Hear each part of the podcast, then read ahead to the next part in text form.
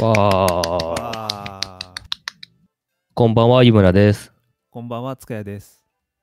えー品物ラジオ第33回始まりました。この品物ラジオは、メーカーとメーカーで作る文化を作るをモットーに活動している品物ラボを中心に、ものづくりが好きな人たちがゆるく語ってつながるポッドキャストです。コメントなどは、ツイッター、ハッシュタグ、シャープ、しなものラジオ。しなは漢字で、ものラジオはカタカナでお願いします。はい。じゃあ今日は、はい、33回目ですね。はい。今日のゲストは、えっ、と、一瀬拓也さんです。よろしくお願いしますよ。ろしくお願いします。よろしくお願いします。一瀬です。はい。どうもどうも。ゲスト会が続きますね。はい。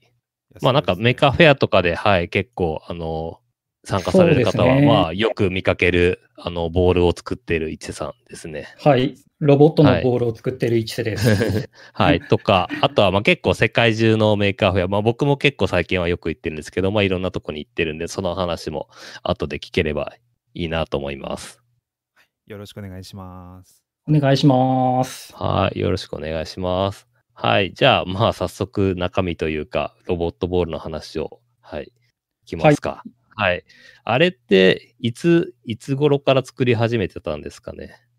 えーとあれって、あ、まあごめんなさい。そうまず、まず最初に概要を、そうですね。概要あれはが、あれがわからない人もいるかもしれないので、ちょっはとい。ボールの話を、じゃあちょっえーとと紹介をはい。しします。お願いしますえっ、。と、はい。えっ、と、オミコというロボットのボールを、えっ、と、2016年から作っています。はい。はいでは、いえっ、と、仕組みなんですけど、プラスチックのボールの中に、えっ、と、まあ、モーター付きの、あの、車輪付きの、はえっい。と、ロボットが入っていて、えっ、と、それが、えっ、と、球体の、えっ、と、中の内側の壁を上がろうとすると、前に倒倒れ込んで、その、それを繰り返して、えっ、と、前後、あとは、まはあ、左右に回転するロボットになります。なるほど、なるほど。はいあれですよね。多分、動画とか、どっかに上がってますよね。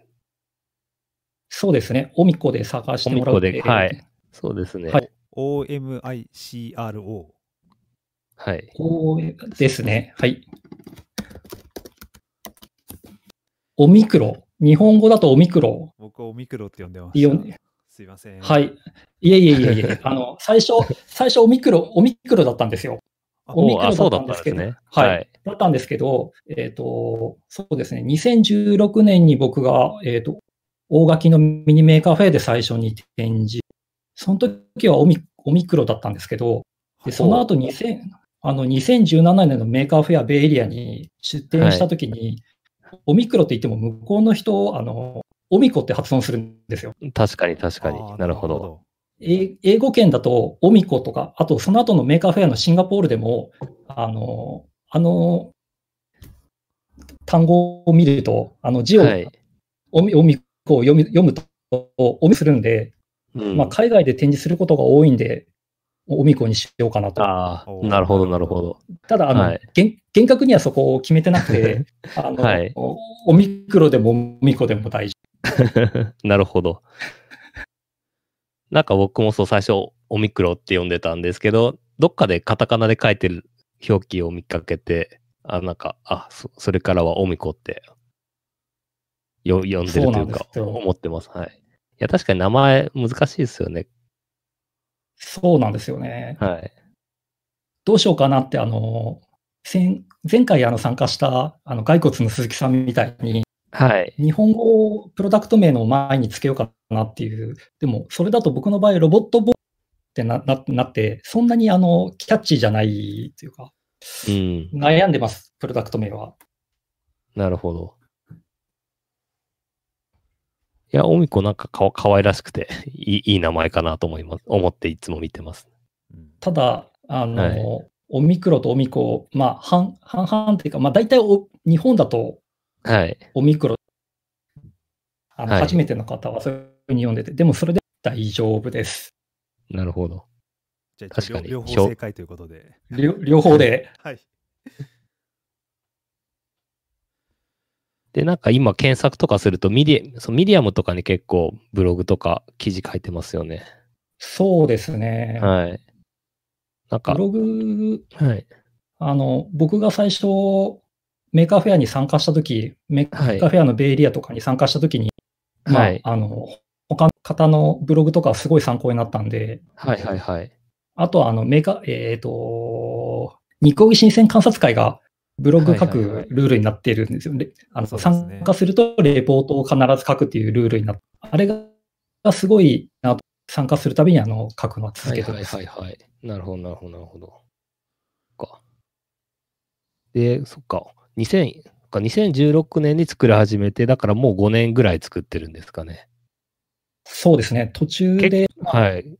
なんか違うものとかも、あの、はい。プロダクトも作ってはいるんですけど、あの、一、はい人で展示すると、ロボットボール1個でいっぱいいっぱいになっちゃう んで、そうっすね、そうっすね。手が足りないので、そうなんはい。確かにこう。あとうんあのー、もともと最初作り始めたのが、いや、あの、ロボットボールにしたのが、はい。えっ、と、どんどんどんどん、あの、機能追加できる、ロボット、なんでしょう。えっ、と、手を加えていけるプロダクトを作りたくて、はいはいはい。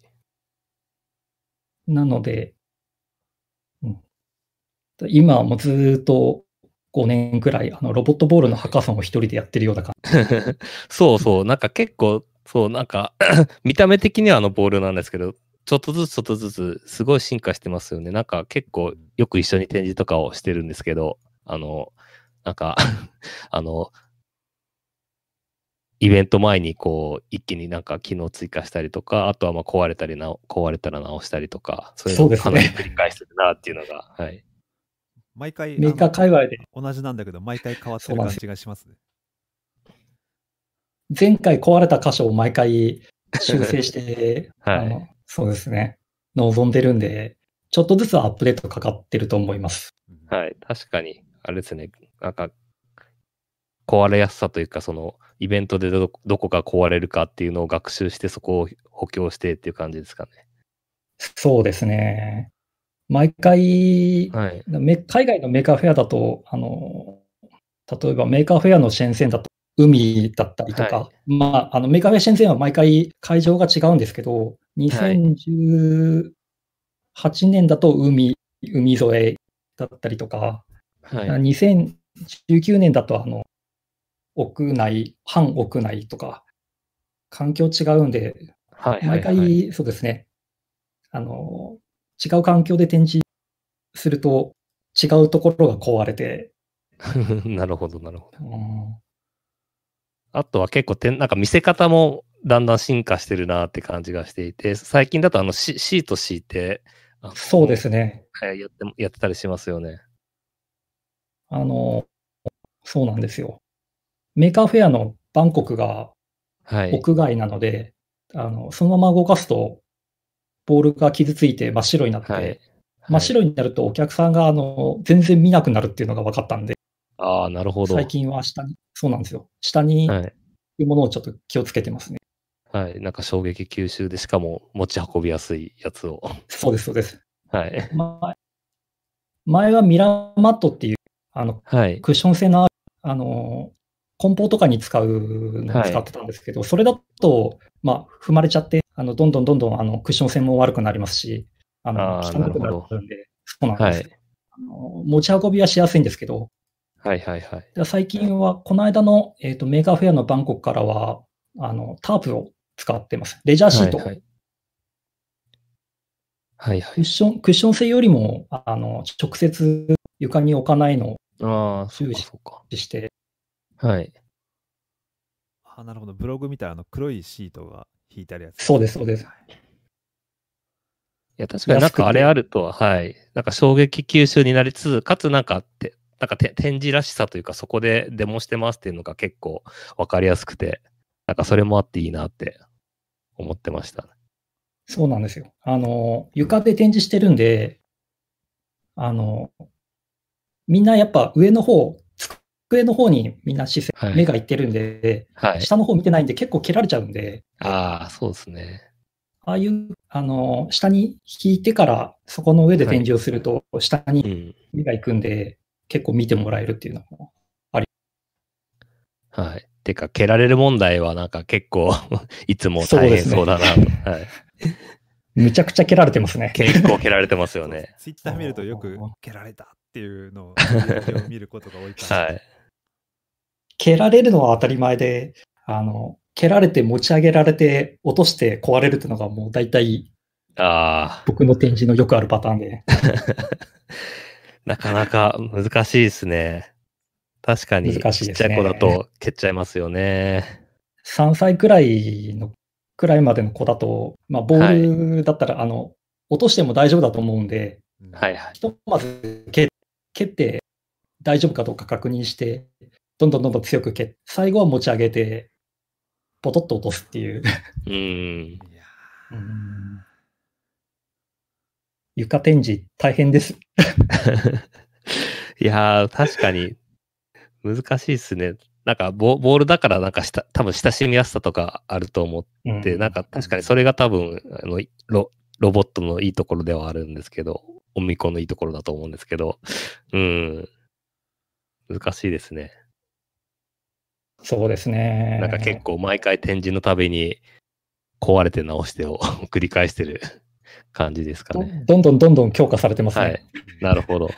確かなんか蹴られないようにするためにあの顔をつけたというか目をつけたとかそういうなんか近いそうですそうですもやってるっていうあーそうかのあのーマトリックス LED を2つつけて、はい。それで目をつけて、去年のメーカーフェア、京都の時に初めてつけたんです。表情をつけたら、日本国内、お、あ、はい。はい、大丈夫です。あれ、もしもし。はもしもし。はい、大丈夫です、大丈夫です。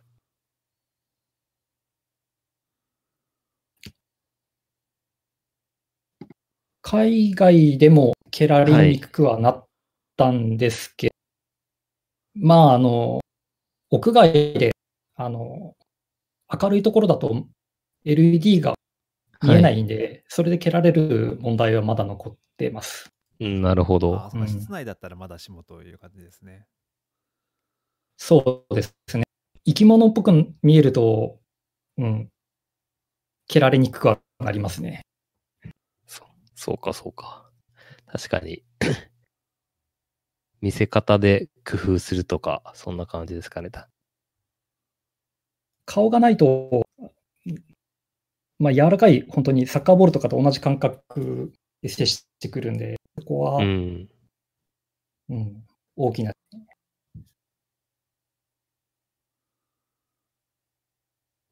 構造的には結構もう、ショックを吸収するとかは難しいですよね。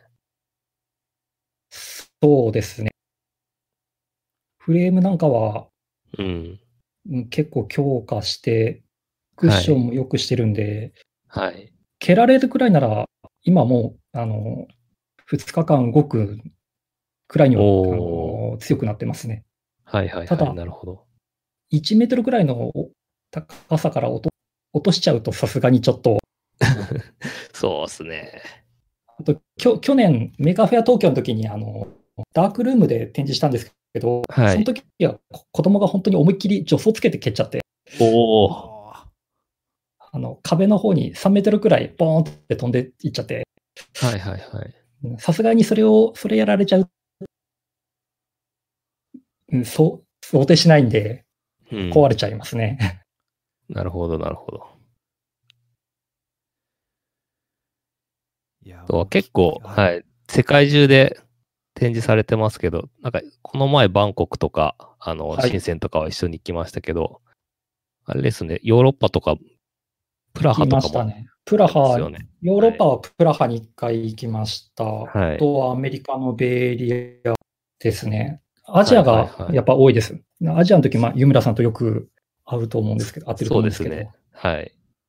なんか反応とかって国で違ったりするんですか国によってやっぱ違いますね。おお。と、バンコク、はい。バンコクだと、あの、生き物っぽく感じるのか、あの、はい。接し方がすごい優しい、優しい。えフィリピン、えっ、と、マニラで展示した時も、そうですね。そんな感じ。ーうんでし結構ヨーロッパの方だと、はい。あの、距離を置いて、うん、うんあんまり駆け寄ってこないですね。ああ、そうなんですね。ヨーロッパって、まあ、国によってとか、うんまあ、チェコの中でも違うんでしょうけど、はい。同じことをやってもやっぱ反応はうんち。ょっとずつ違います。なるほど、なるほど。えお客さんの層も違いますしね。ー、そうですよね。はい。シンガポールだと、あの、子供がうん。科学センターでしたっけ、えーサイエンスミュージアムで展示してるんで、まあ、子供がすごいえ遠足みたいな、あの、学校の、学行事校みたいなの感じで。イベントで、そうです、そうです、参加してるので、はいはいはい。そういう感じで参加してる子供と、まあ、普通にバンコクみたいな、あの、ショッピングセンターに来たついでに見に来たでも、やっぱ反応違いますし、うん。うん。なるほど。あとはこう展示の見せ方、そのシートの話もさっきありましたけど、あの Apple Watch はでいこうコントロールしたりとか、自動モードだったりとか、結構なんかそこも試行錯誤してるなっていう感じがあるんですけそうど、ですね。はい。アップルウォッチは、えっ、と、やり始めたのが、去年、お最初は本当に一昨年だったと思うんですよ。ただ、はいはいはいその頃は、あのー、えっ、と、ちょっと簡単に説明すると、えっ、と、アップルウォッチのあの手の動き、加速度とジャイロで、えっ、と、手の動きを検出し、それに、それを一度 iPhone に Bluetooth で、はい、えー、とし送って、それで、えー、とボロボットのボールの動き、はいはいはい前に進む、戻るとそうでか、すね。いう動きをそうあの操作する機能なんですけど、腕腕をひねったりですね。はい。うんそうです、そうです。そうするとあの、コントローラーが見えてないんで、ちょっと手品っぽく見えうて、ん、 あの子供がボールの上で手を動かして、あの真似する。台湾の子なんかは結構 真似してやってくれたりおします。おー、よくあの子供たちがあのおおみっこのそのボールのところに手を当ててはーってやりながらあー 動かしてるのとか見たりしますよね。回転して、そうですね、螺旋丸をやるっていうのは、ああそうですね。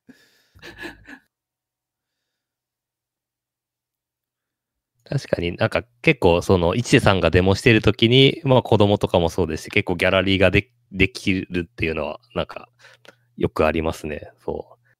なんかあれ見てると結構ストストリートなんか芸人みたいな感じで 面白いなとそうですね。はい。子供に楽しんでほしくて、あのはい展示で。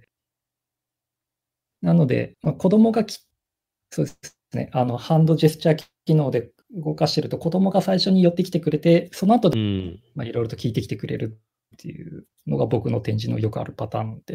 はいはいはい。いやー結構そう。人だかりできてる、なんかずーっとできてる時とかありますよね。そうなんか 休憩、休憩しないでこうずーっと展示してたりもして、なんか疲れてないのかなとか思ったり。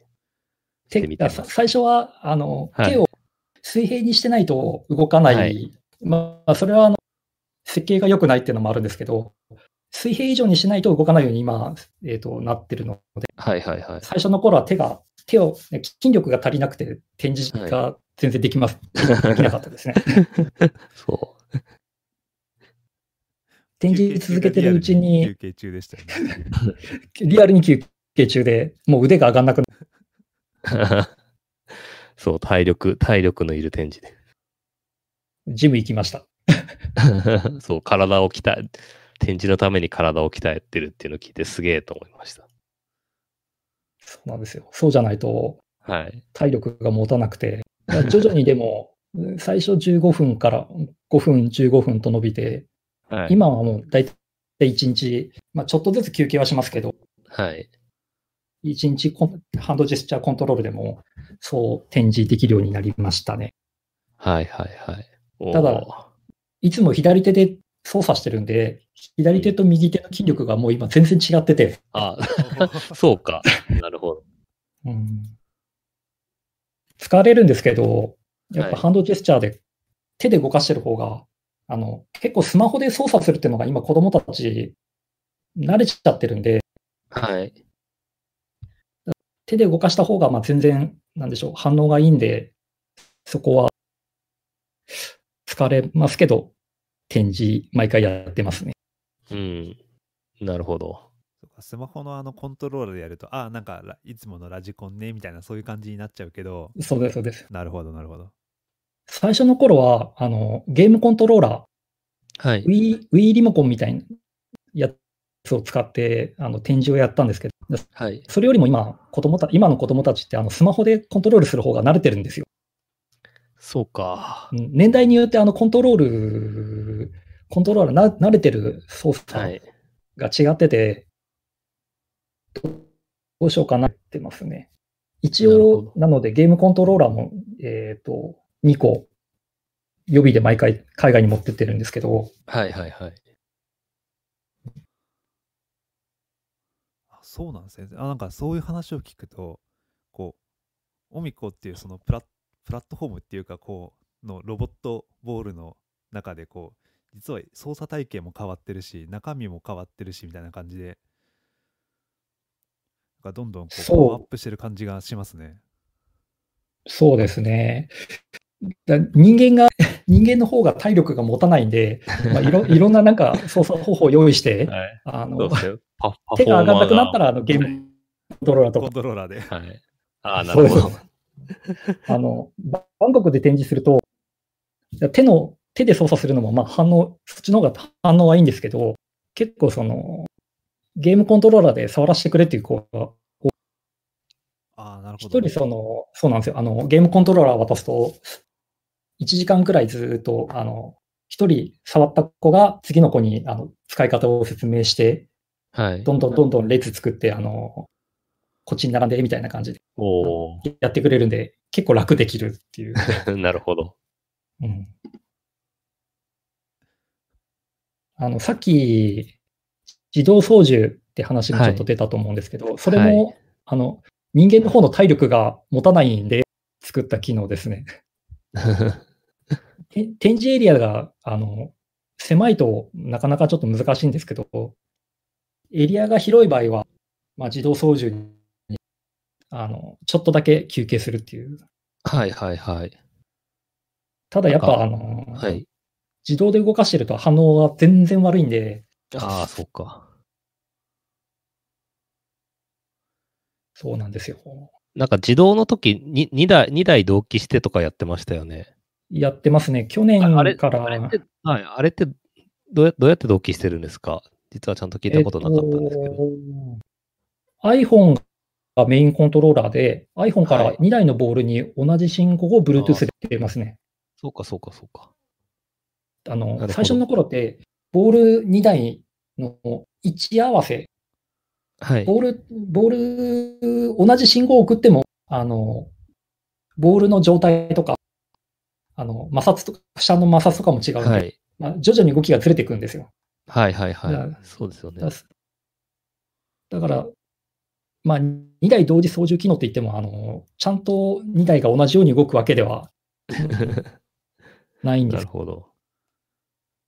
そう。いやなんかそういう話聞くとゲームコントローラーで動いて自動操縦もできて i アップローチでも動いてっていう風になんかこういろんなインプット手段が出てきてますけどなんかもっとこんな風に操縦してやろうみたいなのってなんかあったりしますか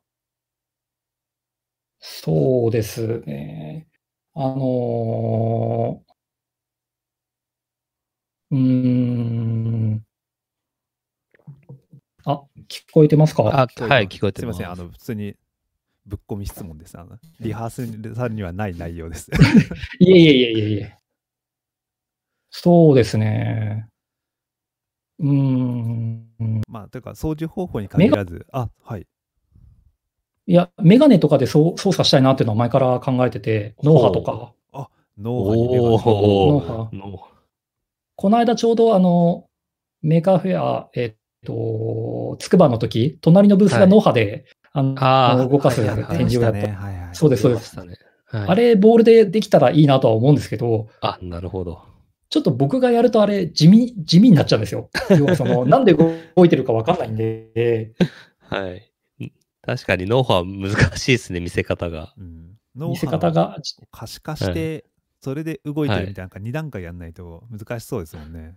そうなんですよ。あの、お客さんが操作する分には多分楽しいけど、うんでも、それ、慣れないと操作難しいですし、うん。はいはいはい。うん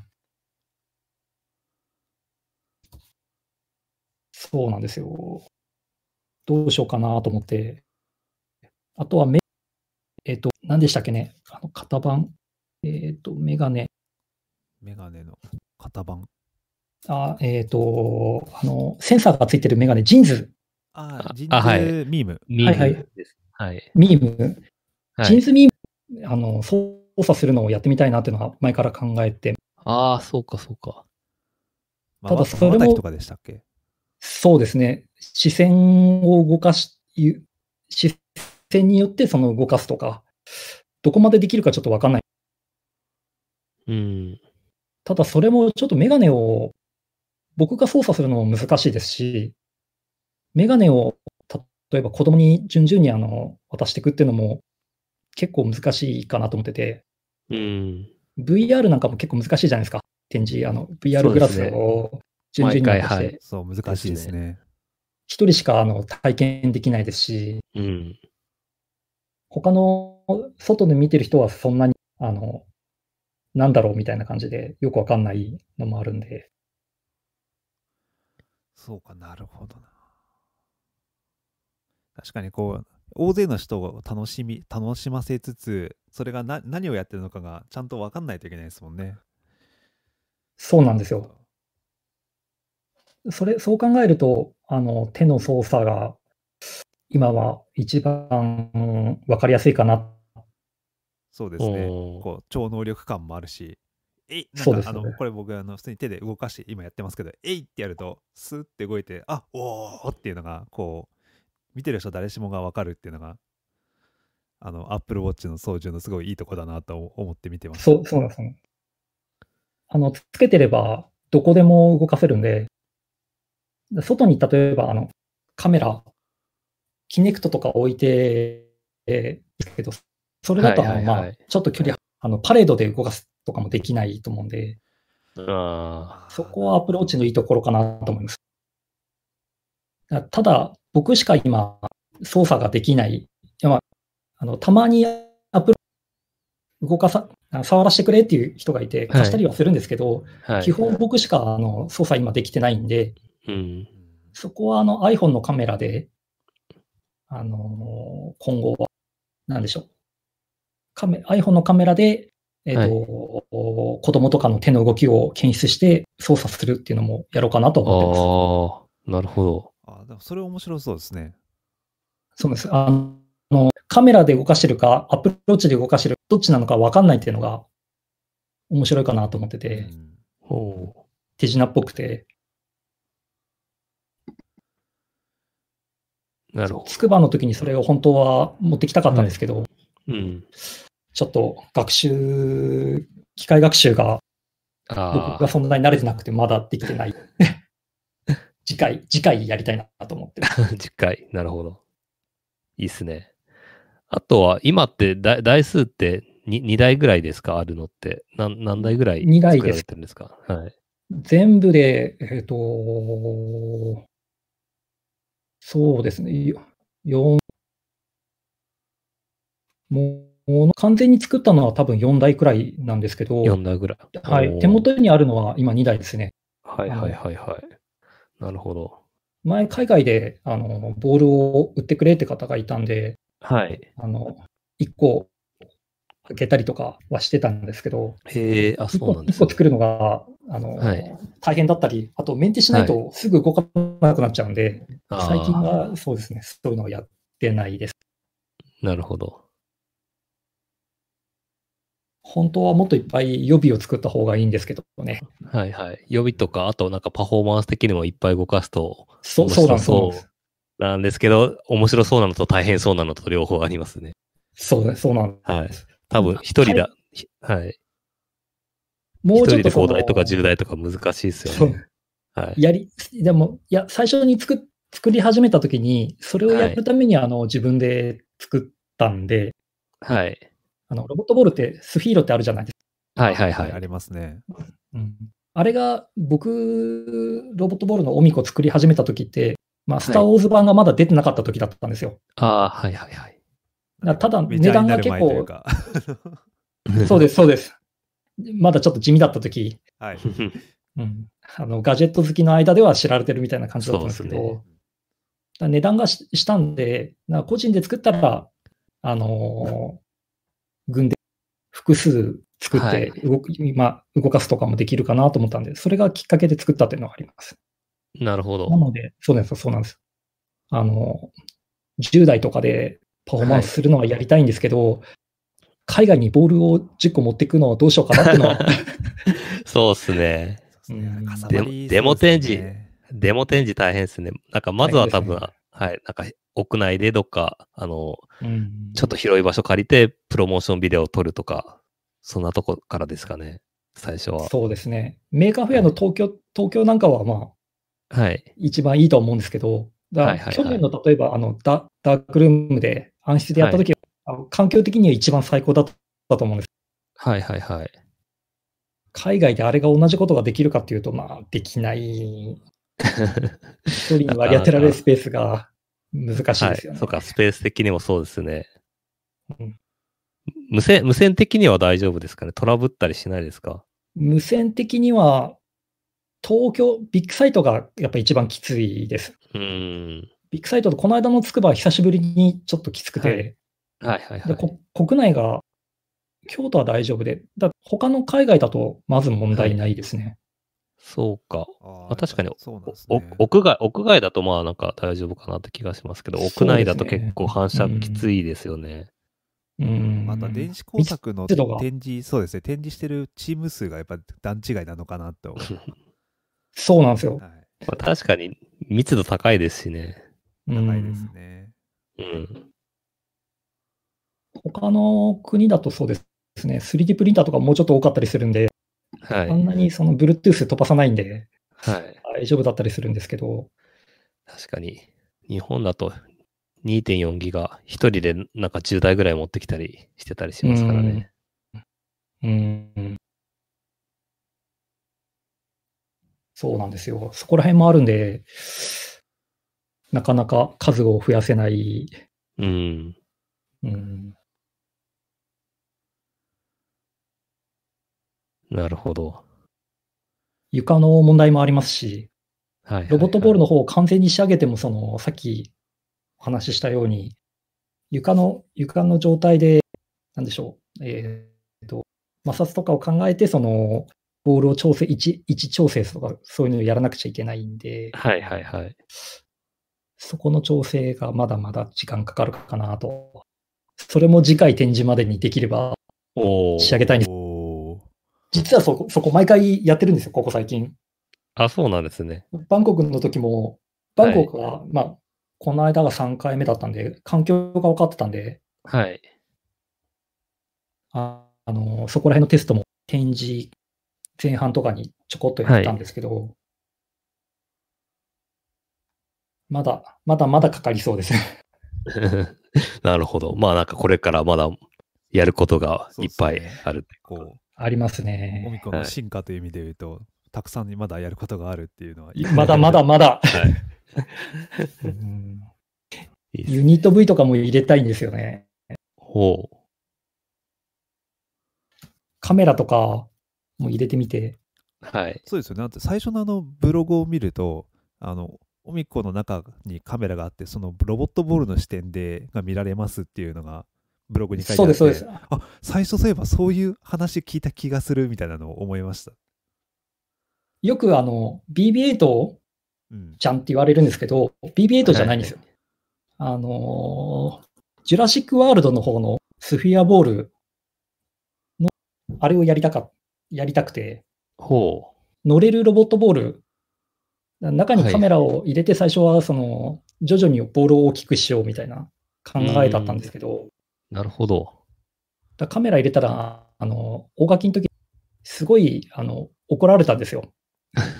なるほど。はあの高さでカメラが入ってると、い。まあうん、結構、日本だと難しいですね。そう海です外だと、ねまあ、何はいは言わい、れは。ないうん確かに難しいですね。うんまあ、僕が気をつけてやってても、まあ、どうしてはもいそこは回避できない。なので、カメラはそれ以降は、大垣以降はずっと入れてただ、ユニット V は、の認識機能、物体検出とかはかなり面白いことできるんで、できれば海外で試したいなとは思ってます。なるほど、なるほど。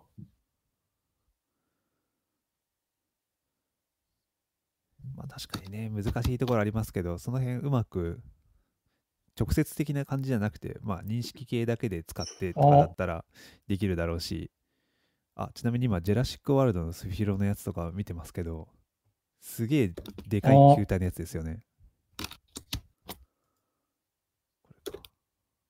ああれ あ、あ、はい、聞こえてます。はい、すいません。あ、聞こえてます。はい大丈夫です。はい。はい。そういやなんか、えっと、じゃあ次の話題というか、えっと、はい。お、おおみこ、あの、まあ、展示されて、まあ、いろいろ海外とか国内とかもいっぱい行ってると思うんですけど、はい。とか、あとは、 あの、き企業内でもなんかいろいろ活動されてるっていうのをなんかちらっと聞いたりするんで、なんかその辺の話をじゃあちょっと聞いていきたいんですが、海はいそう、海外、海外は、まあ、なんかすごい行かれてると思うんですけど、いつ、いつぐらいからですかね。えっ、と、行き始めたのは、はい。そうですね、大垣、2016の大垣の後のベイエリアが初めてで、なるほど。なんで、そうなんですよ、僕、メーカーフェアの、よくみんなに言われるんですけど、メーカーフェア東京よりも先にベイエリア、おおお、ーベイエリア行って、すシンごいガポール行って、東京なんで、はい。順番間違えてるってよく言われるんですけど、 いいですね。試しにベイエリア行ったら、すごい、はい。まあ、その時全然動かなかったんですよ、3日間の展示で、はい。 2日目の途中で、モーターがああ、 7個くらい壊れちゃって、おお、で、最終日、2日目の途中からもう展示できなくただなんか、はいはいはい。うん、その後、昆虫しようと思ってやってたら、なんかかい、いつの間にか海外にはまってましたね。 次こそシンガポールの展示で、あの、1日展示してやろう考えてたら、 はい。気づいたらこんな感じで回数こなしてました。いいっすね。そう、最近、ここ、そう、ここ数年は、なんか、そう、高須さんか一さんかぐらい、なんかすごい言ってますよね。そうですね。僕が行くとき、高須さんは必ずいますね。 はおい。ー はい。僕も、僕も最近行くとき、はい。高須さんと一さんと、あと鈴木さんとかが最近。鈴木さんもいますねはい。あと、笠原さんとかそうです。そうですね。メーカーフェア一つ行くと、いや、なんかどうしてかなと思ったんですけど、一つ行くと、そこで高さんがなんか新しいイベントを見つけるんですよね。ああ、そうですね。うん確かに。一つと言わず、なんか三つぐらい見つけてきますよね。三つくらい、はいそうです。確かに。例えば、今日、去年、去年、一昨年かなの時だと、バンコク行った後にプラハ行こうみたいな話になって、はあのい。プラハの後、ま、まあなんかずるずるずるずるなんか、そうですね。いくつか海外行ったみたいな。はいはいはい。去年のマニラも、そうです。そんな感じのノリで行ったんで、おおー。タカさんがいると気づいたら、行くようになりましたね。 そう僕もなんかここ数年あんまり行けてなかったんで、なんかその反動でここ半年ぐらい、去年の後半からかなり。ずっと一緒でしたもんね。はい、そうですね。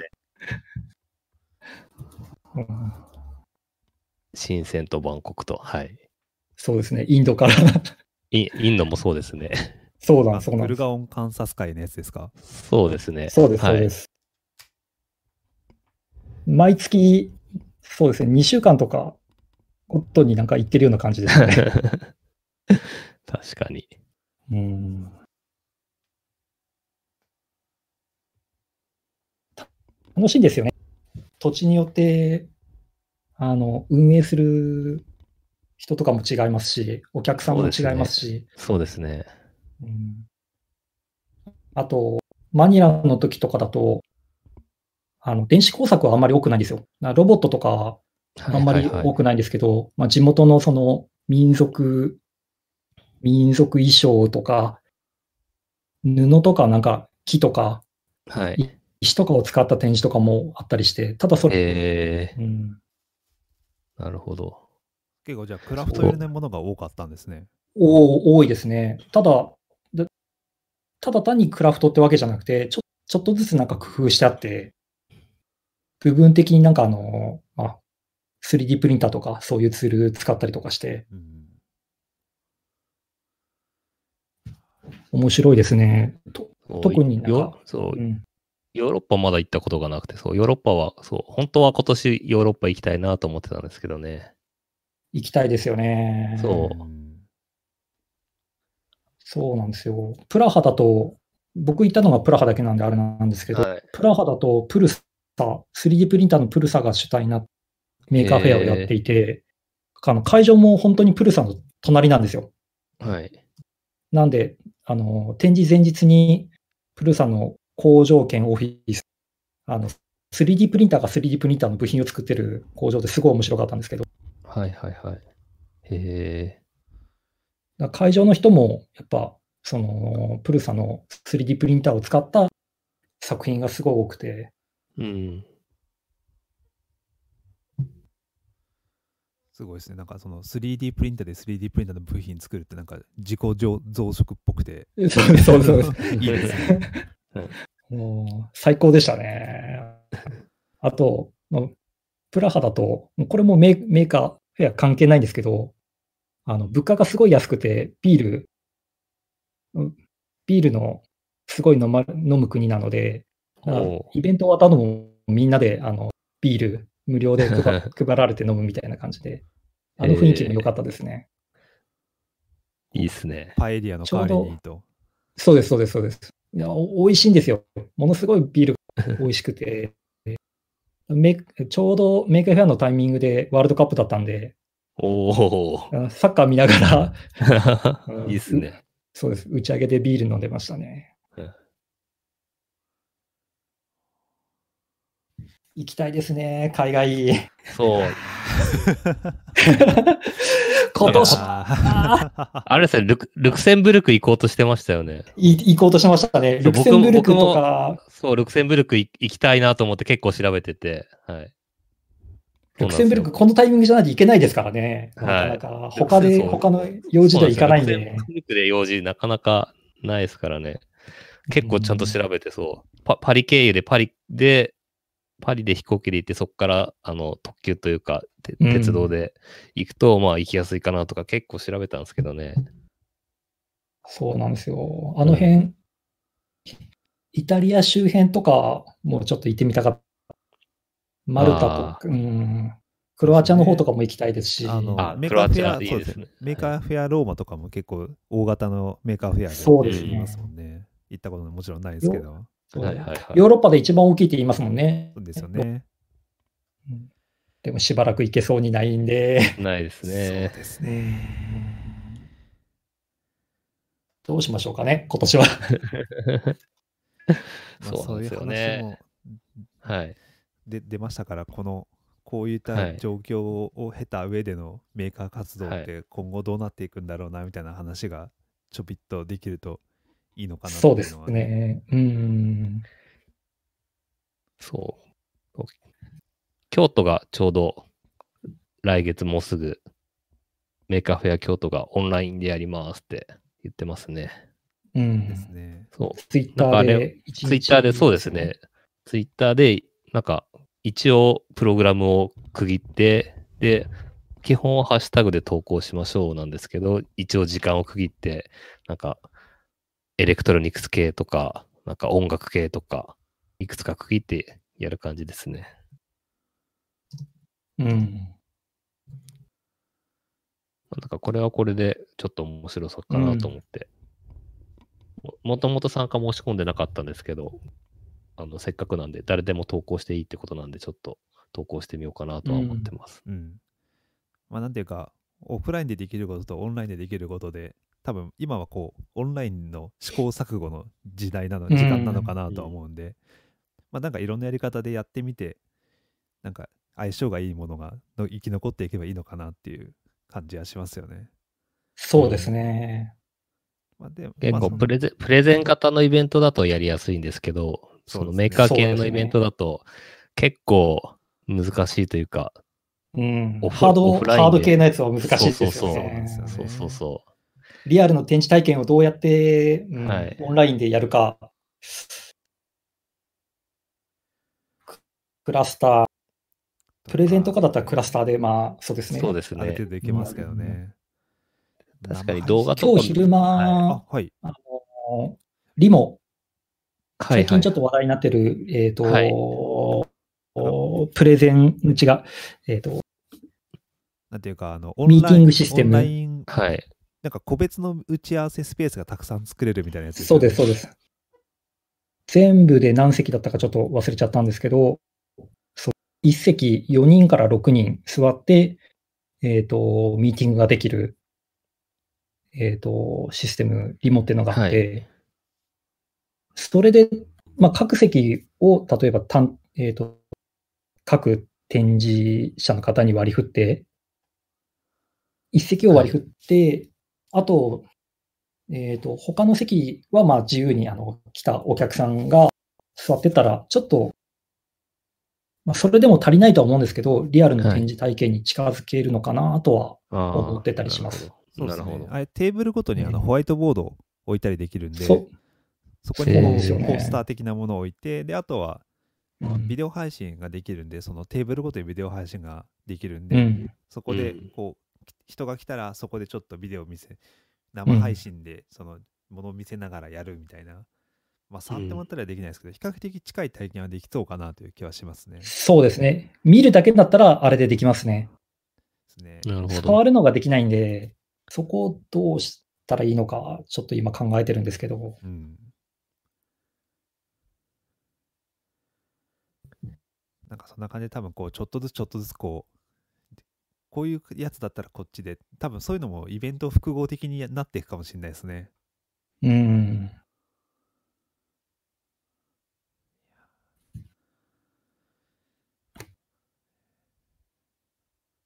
そうですね。そういうのことを試行錯誤しな がら。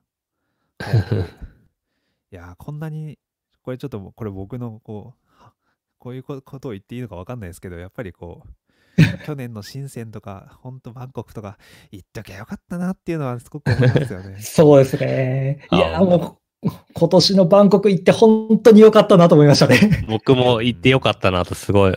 なんかちょっと、そう、去年の終わりから今年にかけて、だいぶ詰め、詰めすぎというか、結構だいぶ詰めていってて、ちょっと行き過ぎだなと思ってたんですけど、行ってましたねなんか結果札的には幌もありましたからね、湯村さんはあ、。そうですね。札幌とか、あと仙台も行きましたし、そうですね。うん、そうですね。全部、後半、湯村さん全部行ってますもんね。全部、そうですね。札幌え札幌バンコク仙台つくばはい。つくば、そうです。今う年ん1月すごいに。はい。あとスペ、スペインとかも行ってたんで、はい。うん、いやー詰め込みましためね。ちゃくちゃ詰め込んでて、そうなんですよ。結果的には、なんか、うん偶。然、はい。タイミング良かった走でりす切ねった。感じですよね。はい。 はい。うんそれがずっとだとききついですけどね。そうですそうですはい。うんいや、なんか今回、ちょっと時間ができて、良かったなとは思ってる、あの、はいもちろん、はいはいうん、こんな、そうですね。家で作業する感じなんであれなんですけどはい。そうなんです、そうなんです。じっくり、はいあの、作業する時間ができたんで、そこは、うん、ポジティブに考え、つ作りたいですね。はい、なんかそうメ、メーカーフェア、そう、あの、 よく海外とか行った時に、あの、一瀬さんとか他の人と話すのは、こう、行ける時に行っとけっていうのがようくん。言ってたんですけど、なんか行けるときに行っとけが、まさに今すごい実感することになるとはっていそうう感じでですすね。ね。はい。いつ、常に行けるわけじゃないですからね。そうそうそうそあの、うそう。本深センの、あの、香港の件もそうですけど、ああ、そうですね、確かに。そうっすね。いつどうなるかわからないんで、本当に、うん、特に海外は行けるときに行った方がいいですね。に時は。 本当に、うん本当にそう思いますね。ううん。行きましょう。いやー 来本当に年、来はい年行けるのかどうかはわからないですけど、まあそのためにも、ちょっとしばらくは家でちょっと引きこもって作品そ作うりにですと。ね。うんう。ん。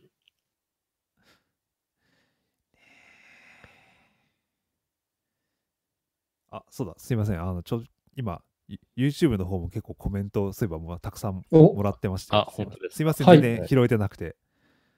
あ、僕も拾えてないです。 すいませんも。う見てなかった。あ、そうなんです。高須さんがマニラ良かったし、プラハもヨーロッパで一番良かったかもっていうのありてますね。良かったですね。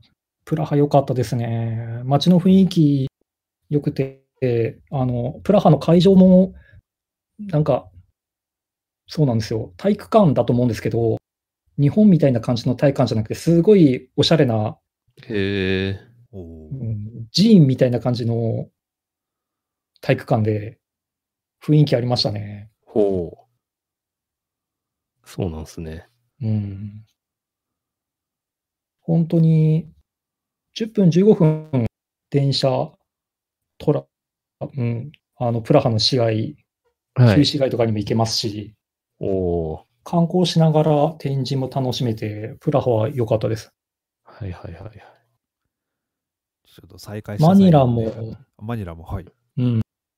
マニラ、マニラは、そうなんですね、フィリピンの、えっ、と、周辺の島の方とかも来てて、いやすごい、あのー前日からツアーとか組まれてて、うん。運営がすごいちゃん、ちゃんとなんかあの、海外から来た、僕はい一人一人しかあの参加しなかったんですけど、マニラのはいミニメーカーフェア、去年かな、はい。海外からの参加は一人だったんですけど、すごい、あの、あの、うん、相手してくれて、はいはいはい。うん、ご飯とかも誘ってくれたり、おお前夜祭もあ、なんか地元のクラフトビールとか、はいピザとかー。置へえ。おいおてー。、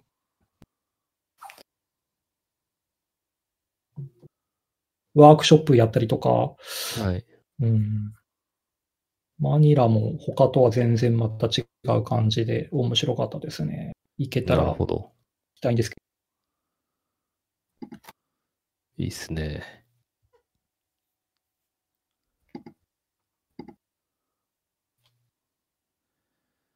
いや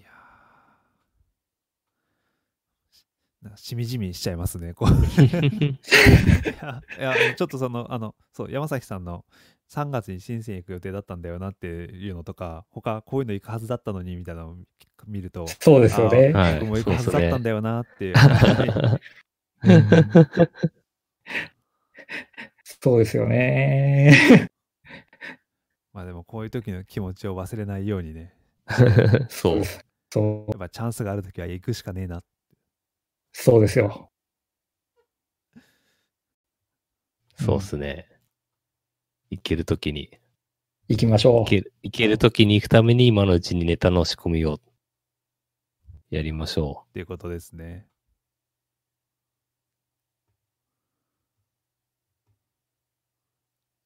う。ですね。 う。うん。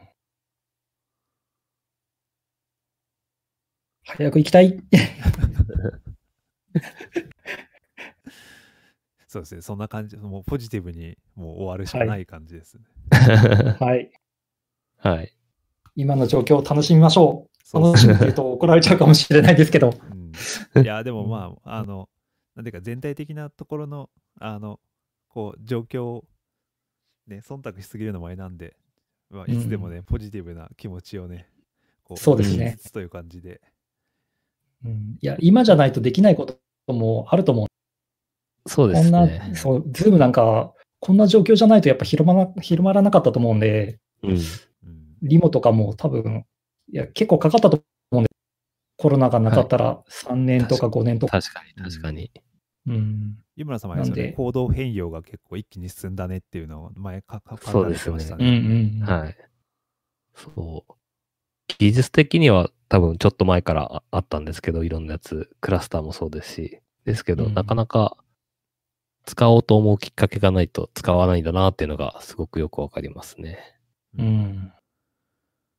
だし、なんか結構やっぱメメーカーならではでき、できること、なんかいろんなとこで情報とかでして、まあわかりやすいのだとマスクをいろんな素材で自分とか 3D プリンターとかで作ったりもしてますし、まあなんかそれ以外にもいろんなこう自分で作れるものを自分たちで作って、それを情報共有するみたいな、なんかメーカー的な動きはいくつか出てますね。そうですね。今だとあれですよね、今、なんだっけ、メーカーフェア京都のオンラインのイベントで、あ、そうですね。はい、今、あのスラックが立ち上がってますよね、そのはい。 COVID 対そうです策ねの。はい。小林先生のパネルセッショうんうんうんンの、なんか、なんだろう、ネタ仕込みじゃないですけど、事前のディスカッションみたいなのスラックでやってたりしますね。はい。あの、いいですね。メーカーフェアのあの UR ページのところに、そういうなんかニュース記事があって、そこからリンクをたどれば、そのスラックには参加できるはずです。そうですね。 なんかその、COVID 対策のアイディアとかを出し合ったりとか、あとは、あの、緊急事態宣言下で楽しく過ごす50の方法みたいな感じで、あの、うん今家、家とか、まあ、あの、 まあ、なかなか外出できない中でも、どうやって時間を有効に使うかみたいなアイデアがどんどん出てたりしますね。うん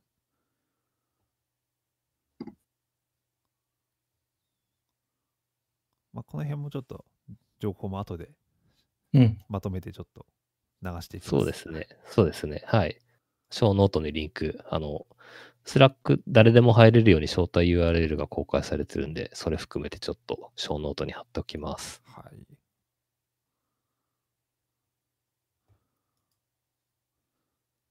あとは大体話した感じですか。そうですね。そうですね。はい。あとはメーカーのディスコードの話をじゃあちょっとああ、そうですね。なので、紹介を。はい。えっ、と、昨日、デお願いしまィスコード、メーカーの方向けの、えー、とディスコードちゃん、えー、とサーバーを立てました。えっ、と、後で URL、えー、と共有しようと思うんですが、あ、お願いします。はい。はい。えっ、と、誰でも参加できる、まあ、オはーい。プンコミュニティで、あのー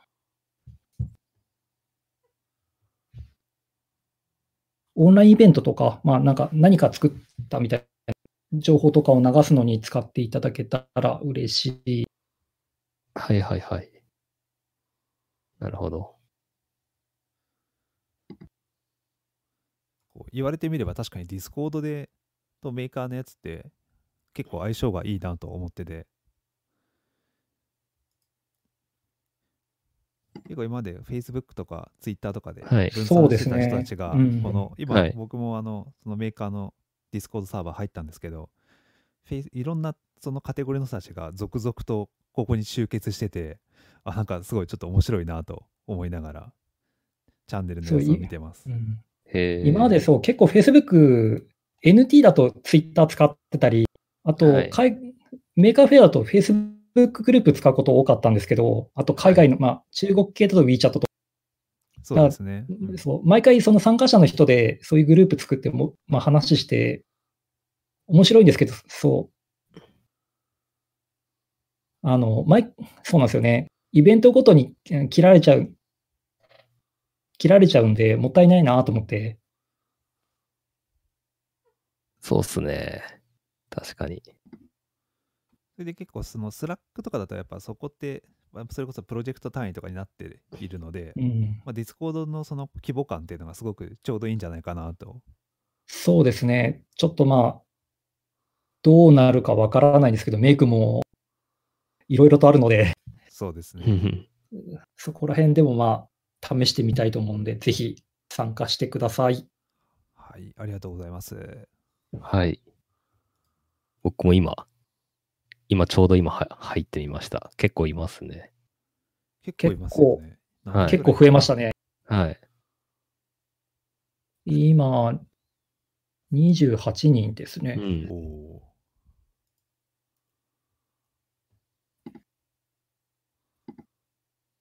確かにツイッターで投げても、なんか、流れてっちゃうんで、他の人に必ずしも紹介できるわけじゃないで、なんか、ちょっとコミュニケーション取るには良さそうな気がしますね。ー。うん。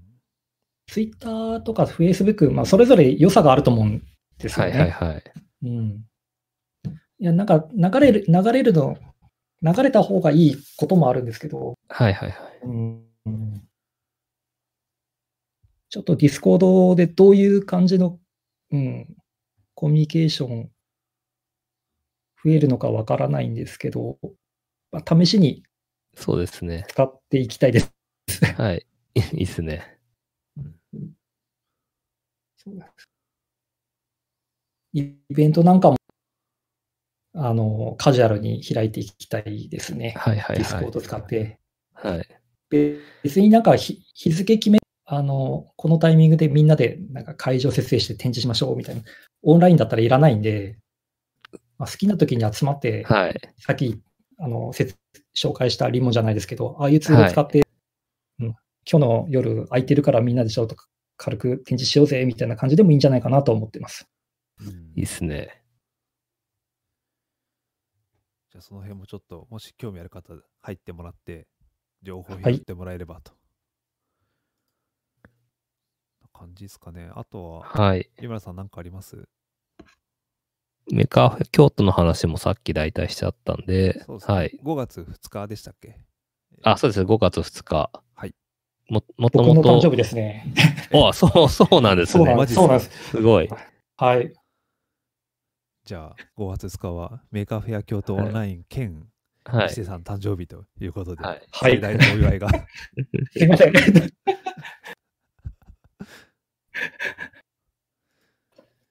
じゃあみんなで、じゃあ、投稿、作品投稿、それに向けて そうですね。作って投稿 やしりままししょょはい。はいじゃあ、大体はい1時間も経ったとこう。ろで、はい。1時間ちょっと。は。はいいはい。じゃあ今日は、はい。今日のゲスト、一さんでした。どうもありがとうございました。ありがう。ありがとうございました。はすごいもう最後の YouTube のところもみんなで行きましょう、行きましょうってなってて、素晴らしいで本す。当だ。はい。行きましょう。やりましょう。やりましょう。はい。じゃあどうも今日はありがとうございました。はい。ありがとうございました。はいありがとうございました。